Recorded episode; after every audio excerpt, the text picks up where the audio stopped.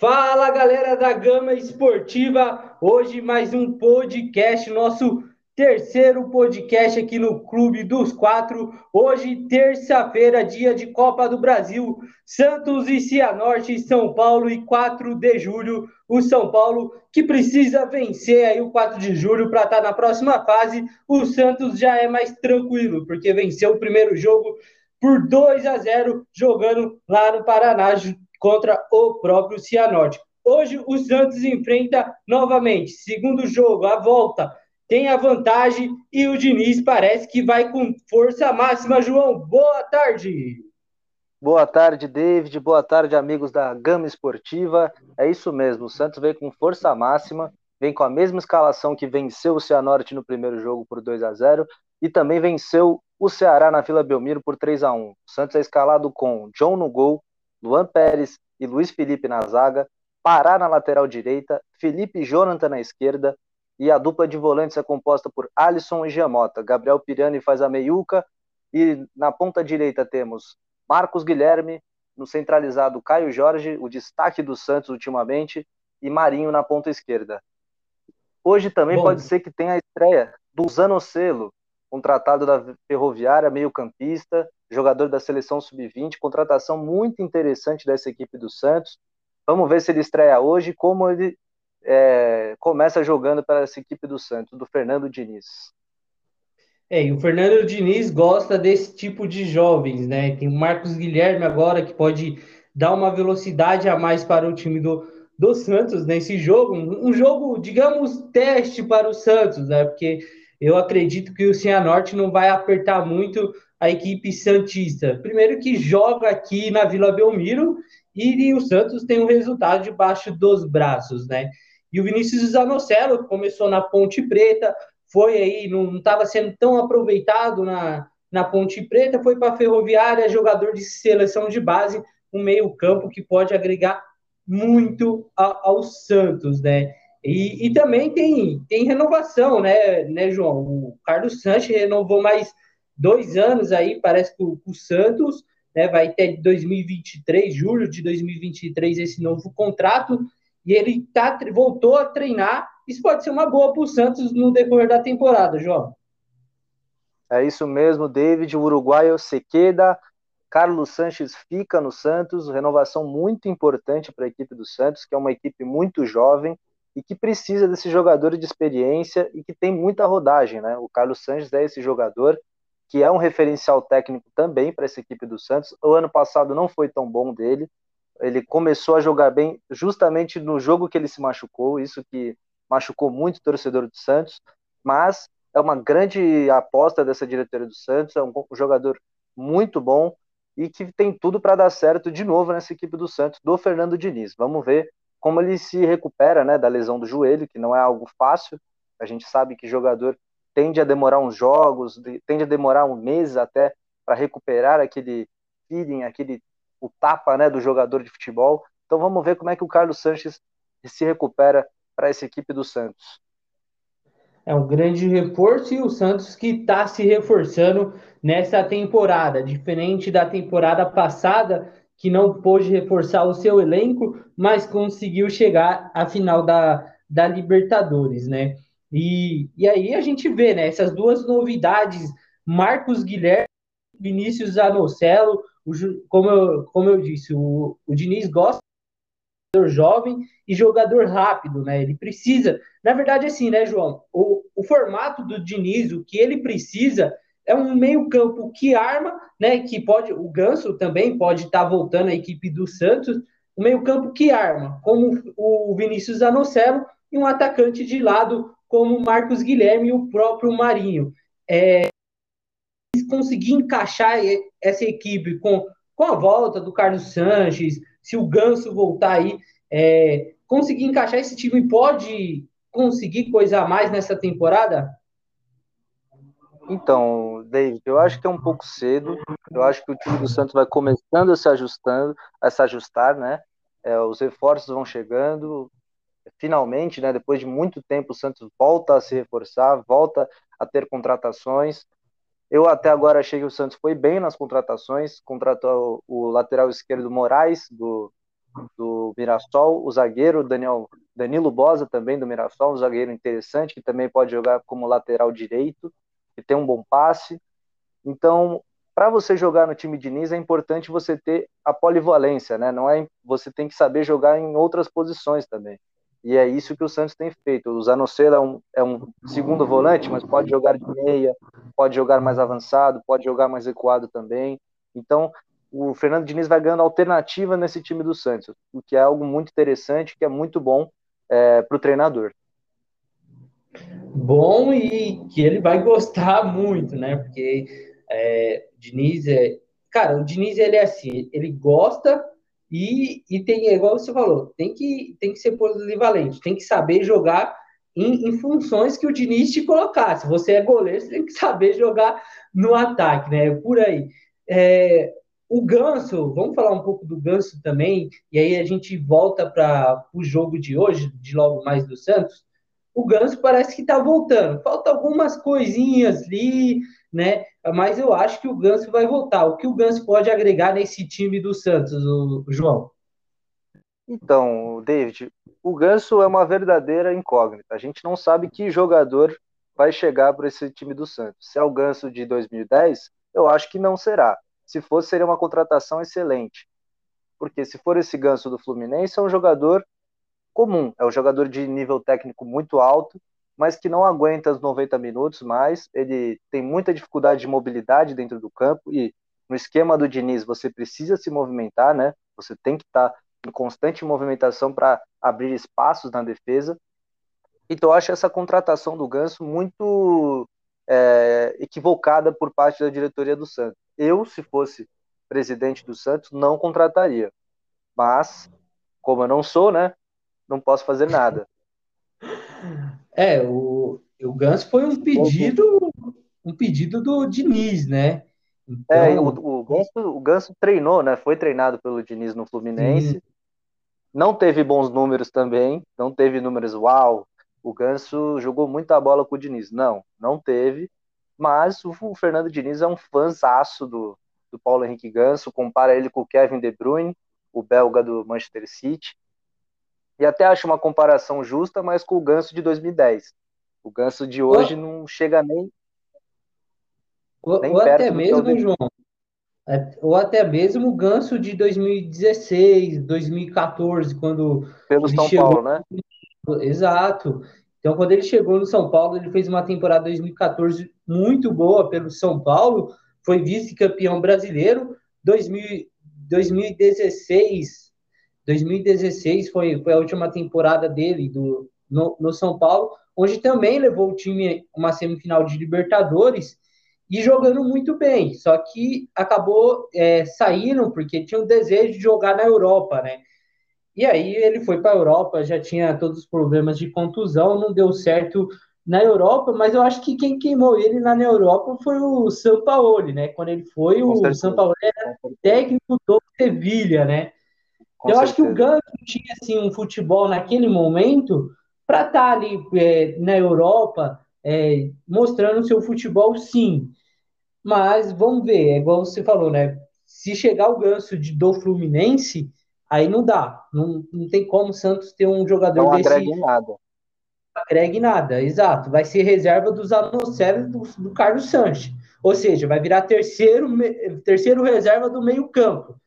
E aí Agora, se ele vem é, com, com, vontade de jogar, com vontade de recuperar o futebol dele, porque eu sou, eu sou igual o Diniz, eu sou muito fã do futebol do Ganso, mas eu sou fã do futebol do Ganso de 2010, 2011 e de 2014 e 2016, quando ele atuou Santos e São Paulo, né? Hoje ele sim, hoje ele poderia estar na seleção se ele tivesse é, continuado jogando o futebol que a gente sabe que ele tem. Ele tem, basta alguém acreditar nele. Eu acho que o Diniz é o cara certo, porque quando o Ganso chegou no Fluminense, o Diniz estava, conseguiu fazer algumas partidas, como você falou, não foram tão boas, mas é tempo. O Ganso, a gente sabe que o Ganso não é um jogador rápido, mas é um jogador rápido no pensamento e no passe. Bom, Ganso tá chegando, né? Tá nessa aí, chega, não chega. Só pra gente, só pra gente finalizar esse assunto do Ganso, é, uma coisa que está pesando na negociação é a vontade do jogador, né? O Ganso quer voltar para Vila Belmiro. Ele quer voltar Sim. a ser jogador do Santos, então a chance dele voltar é muito alta mesmo. É, eu, eu acho bom, eu, eu acho legal essa vontade, porque você volta, quando você tem vontade de voltar ao clube que te formou e que você saiu como um mercenário, né? Digamos é. assim, é, que é, quando ele veio para São Paulo, o, o, pessoal pegou no pé dele, foi por dinheiro. Tirava tal, moedas, não ganha. Tirava, tirava moedas quando ele entrava na Vila Belmiro contra o Santos. Enfim, são escolhas do jogador. Tem, tem as suas escolhas. Então, eu acho válido sim essa vontade dele vir eu acho válido o, o Santos repatriar ele. É, é igual você, presidente, eu também eu, eu, não contrataria, mas eu acho que o acho que o Santos precisa de um jogador desse que quer jogar mesmo na equipe. Tomara se ele vir, ele consiga mostrar o futebol dele nesse nesses poucos anos que ele vai ter aí de carreira, né? Bom, falamos de Ganso, é, Santos e Cianorte, quatro e meia da tarde né? Não sei que horas os ouvintes vai estar tá nos ouvindo aqui nesse podcast. O Santos pode ter ganho, ganho e pode ter perdido, né? O que esperar desse jogo Santos e Cianorte, o segundo jogo, a volta, sendo que o Santos já tem a vantagem, João? Então, David, eu acredito que seja muito um jogo treino para o Santos. Acho que o Santos vai, ter, vai tentar várias coisas que tem treinado no, tre no treinamento do Diniz, vai treinar, vai tentar jogadas diferentes, jogadas ensaiadas, vai testar jogadores novos. Acredito que o Zanocelo vai ter bom tempo de jogo, é, vai colocar a molecada para jogar porque o resultado está na mão, né? O Santos está com a faca e o queijo na mão, fez 2 a 0 na partida de ida. Agora é só administrar o resultado e partir para abraço e para as eliminatórias da Copa do Brasil. É, exato. E, e tava, sendo dito, né, que, que o Diniz provavelmente iria com o time reserva para esse jogo, né? As escalações do Diniz, elas sempre surpreende, porque pode ser que ele, ele, como você já trouxe a escalação, ele vai vir com o time, o que ele tem de melhor para essa partida, né? Porque é esse time que ele vai usar durante a temporada, né? Então, Santos completo hoje tem a vantagem de 2 a 0. Se a Norte para se classificar precisa de três gols para ir para a próxima fase, uma coisa muito, mas muito difícil de acontecer. Para mim, 1% de chance disso acontecer, né? E, e, as escalações de início, como eu disse, são surpreendentes, é, é surpresas, porque quando o Ceará ele jogou contra o time completo. Cianorte ele joga contra o time completo. Pode ser no final de semana do Campeonato Brasileiro, ele joga com o time reserva. Então é. vai dependendo aí das classificações da, da passada do Santos, tem Sul-Americana. Então o Diniz é assim, então o torcedor tem que esperar isso. É, ele, ele, ele vai oscilar muito. O time do Diniz oscila e espero que dê certo. Palpite pro jogo do Santos, João. David, eu vou de 3 a 0 para a equipe do Santos hoje. 3 a 0 Eu vou de 2 a 0 Santos no Cianorte. Tá certo. 2 a 0 tá valendo. 3 a 0 Bom, falamos do Santos, falamos de Gus, de Diniz, tudo mais do Santos Futebol Clube. Agora é a vez do São Paulo Futebol Clube. O São Paulo recebe o 4 de julho às 7 horas no estádio do Morumbi, precisando vencer, precisando de um gol para levar para as penalidades e dois, classificar no tempo normal. É tarefa fácil? Não sabemos, né? Não sabemos.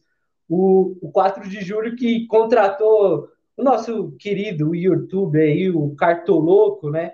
Para engajamento, para uma zoação, uma possível zoação aí no, no jogo, para ele atuar nos bastidores e ganhar mais seguidores nas redes sociais no 4 de julho.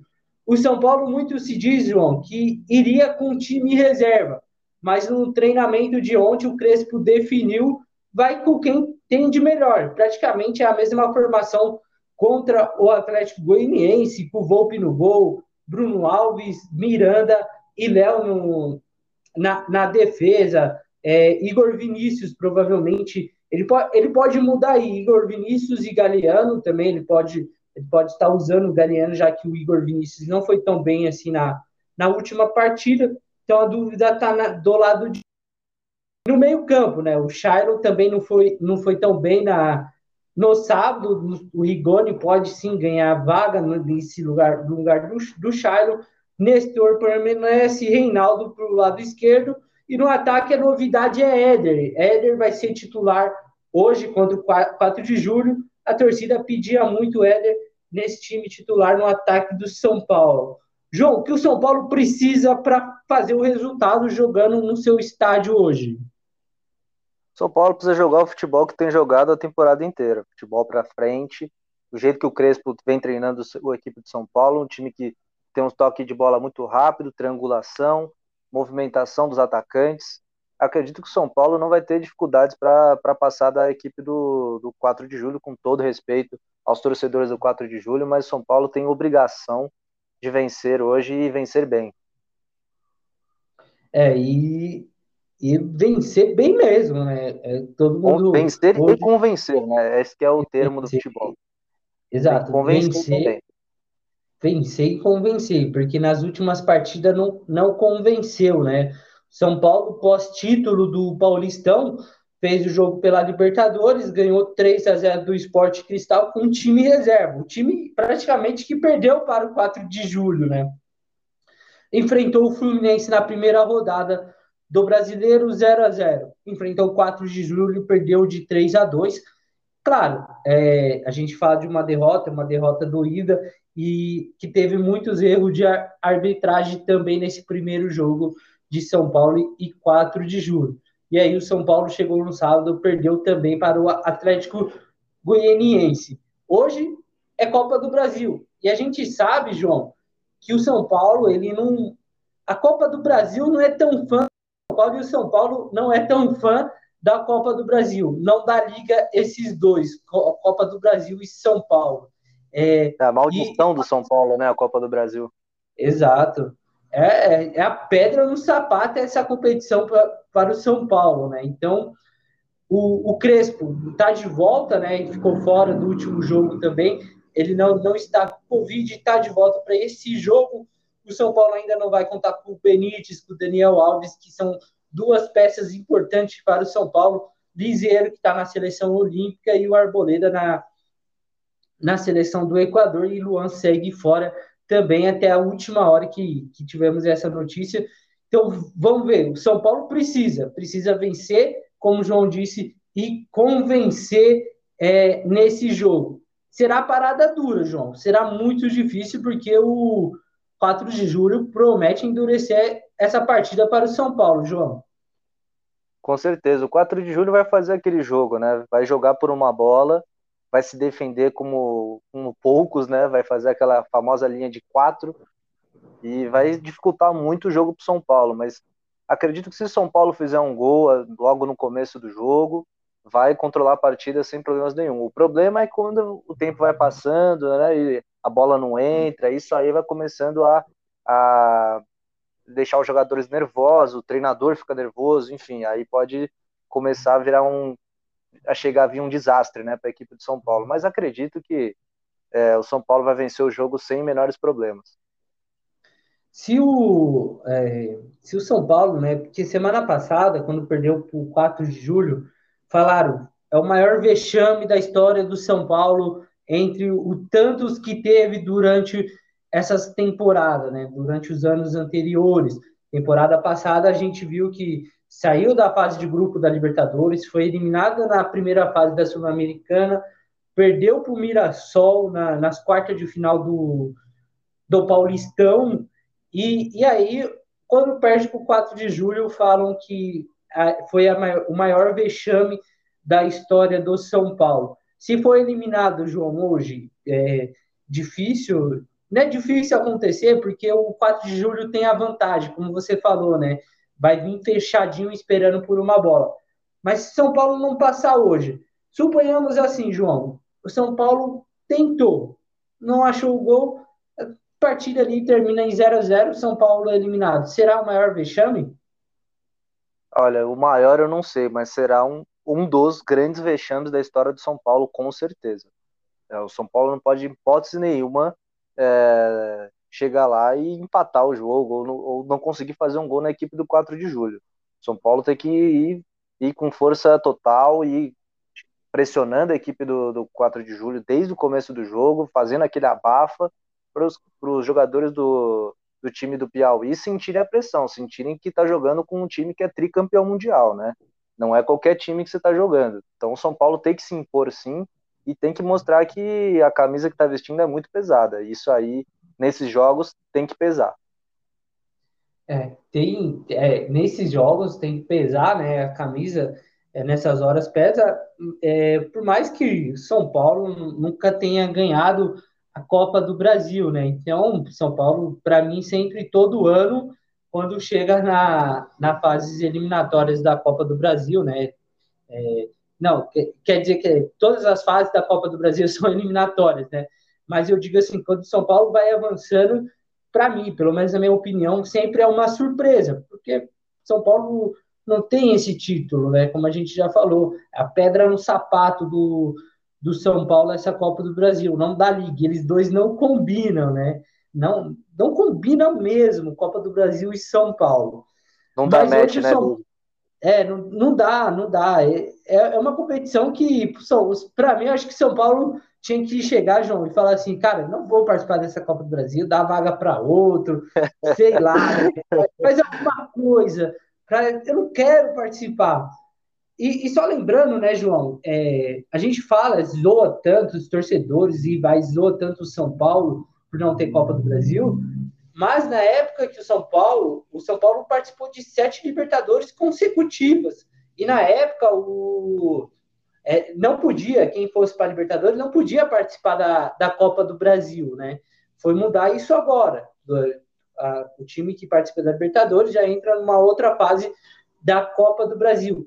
Então, será que nesses sete anos que São Paulo ficou aí consecutivamente é, participando de Libertadores, e se não participar de Libertadores nesses sete anos, será que conseguiriam algum título da Copa do Brasil, João? Oi, desculpa, repete a pergunta, David, por favor. Vamos lá. O, Deu problema São, no áudio. O São Paulo, ele. No, gente, todo mundo zoa, né, por não ter essa Copa do Brasil, por não ter ganho ainda um título de Copa do Brasil. Mas é, uma, as temporadas anteriores do São Paulo, é, o São Paulo sempre esteve à frente a Libertadores, né? Participou sete anos consecutivamente de uma Libertadores. Então, sete anos fora de uma Copa do Brasil. Porque agora que voltou esse negócio, né? Esse, antes não tinha. O, o, o clube que fosse para Libertadores não participava da, da Copa do Brasil. E hoje já pode, os clubes que vai para Libertadores participa da Copa do Brasil em uma outra fase. É, nesses sete anos que o São Paulo ficou fora de Copa do Brasil e jogando Libertadores, se ele não vai para a Libertadores, será que conseguiria algum título de Copa do Brasil? Olha, o São Paulo sempre teve ótimos times, na minha visão. São Paulo teve sempre elencos fortes, é, mas que no mata-mata não sabiam jogar. No mata-mata pecavam muito. Então, eu acho que na Copa do Brasil, que é uma competição de mata-mata, o São Paulo é, não conseguiria avançar é, nesses, nesses anos que você falou, nesses sete anos, mesmo tendo bons times. Mas ac os, acredito que os times é, desses sete anos eram melhores que, que as equipes do São Paulo. Por exemplo, ano passado, o Fernando Diniz chegou, acho que na melhor, se, talvez a melhor colocação do São Paulo na Copa do Brasil, chegou até a semifinal, né? é, perdeu para o Grêmio. E aí depois começou aquela derrocada e perdeu o brasileiro, enfim. Mas eu acho que o time de São Paulo já está na hora sim de vencer uma Copa do Brasil. Já o torcedor que é isso, né? O torcedor não aguenta mais ser zoado. E é o único título que falta para São Paulo. São Paulo tem todos os títulos, menos a Série B, né? A Série B ninguém quer. E então acho que chegou o momento do São Paulo sim de, de pensar numa Copa do Brasil. E para começar a pensar, tem que começar a pensar no jogo de hoje, né? É, precisando vencer, precisa jogar como vencer e tirar os últimos jogos da cabeça e jogar o jogo de hoje, né? Os que já passou já fica no passado, é outra história, é bola para frente. O São Paulo precisa vencer, precisa do resultado. 2 a 0 classifica o São Paulo. 1 a 0 leva para as penalidades. É, lembrando que não tem critério fora de é, não tem critério de desempate de gols, né? Fora. Então suponhamos que o São Paulo faça dois, o 4 de julho faça um, dá pênaltis do mesmo jeito. Então, São Paulo precisa de dois gols de diferença, um gol de diferença para levar para os pênaltis, dois gols de diferença para classificação. João, a gente já vai encerrando o nosso podcast aqui, falando do Santos, falamos do São Paulo, a sua despedida e o seu palpite para o jogo de São Paulo e 4 de julho. Bom, David, eu quero mandar um abraço para todos os ouvintes aqui da Rádio Gama Esportiva, para todos os amigos, familiares que acompanham a gente. E meu palpite hoje para o São Paulo vai ser ó, um palpite generoso. Eu acho que o São Paulo vai começar perdendo de 1 a 0, mas vai, fazer, vai empatar rapidamente e vai fazer 4 a 1 na equipe do 4 de julho. Olha, vou, amanhã vou cobrar, hein? Amanhã eu vou cobrar. então é isso, meus amigos. Terceiro episódio do nosso podcast Clube dos Quatro. Hoje só falamos do Santos e do São Paulo, porque os dois jogam a Copa do Brasil logo mais e o Santos já quase garantindo na próxima fase, o São Paulo precisando vencer. Bom, é isso. Amanhã a gente traz novamente o podcast e amanhã a gente vamos falar do resultado desses jogos de hoje e de Corinthians e Atlético Goianiense. Palmeiras e CRB também jogam pela Copa do Brasil nessa quarta-feira.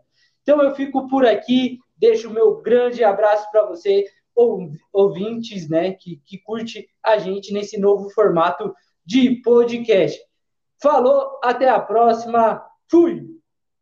Abraço, galera.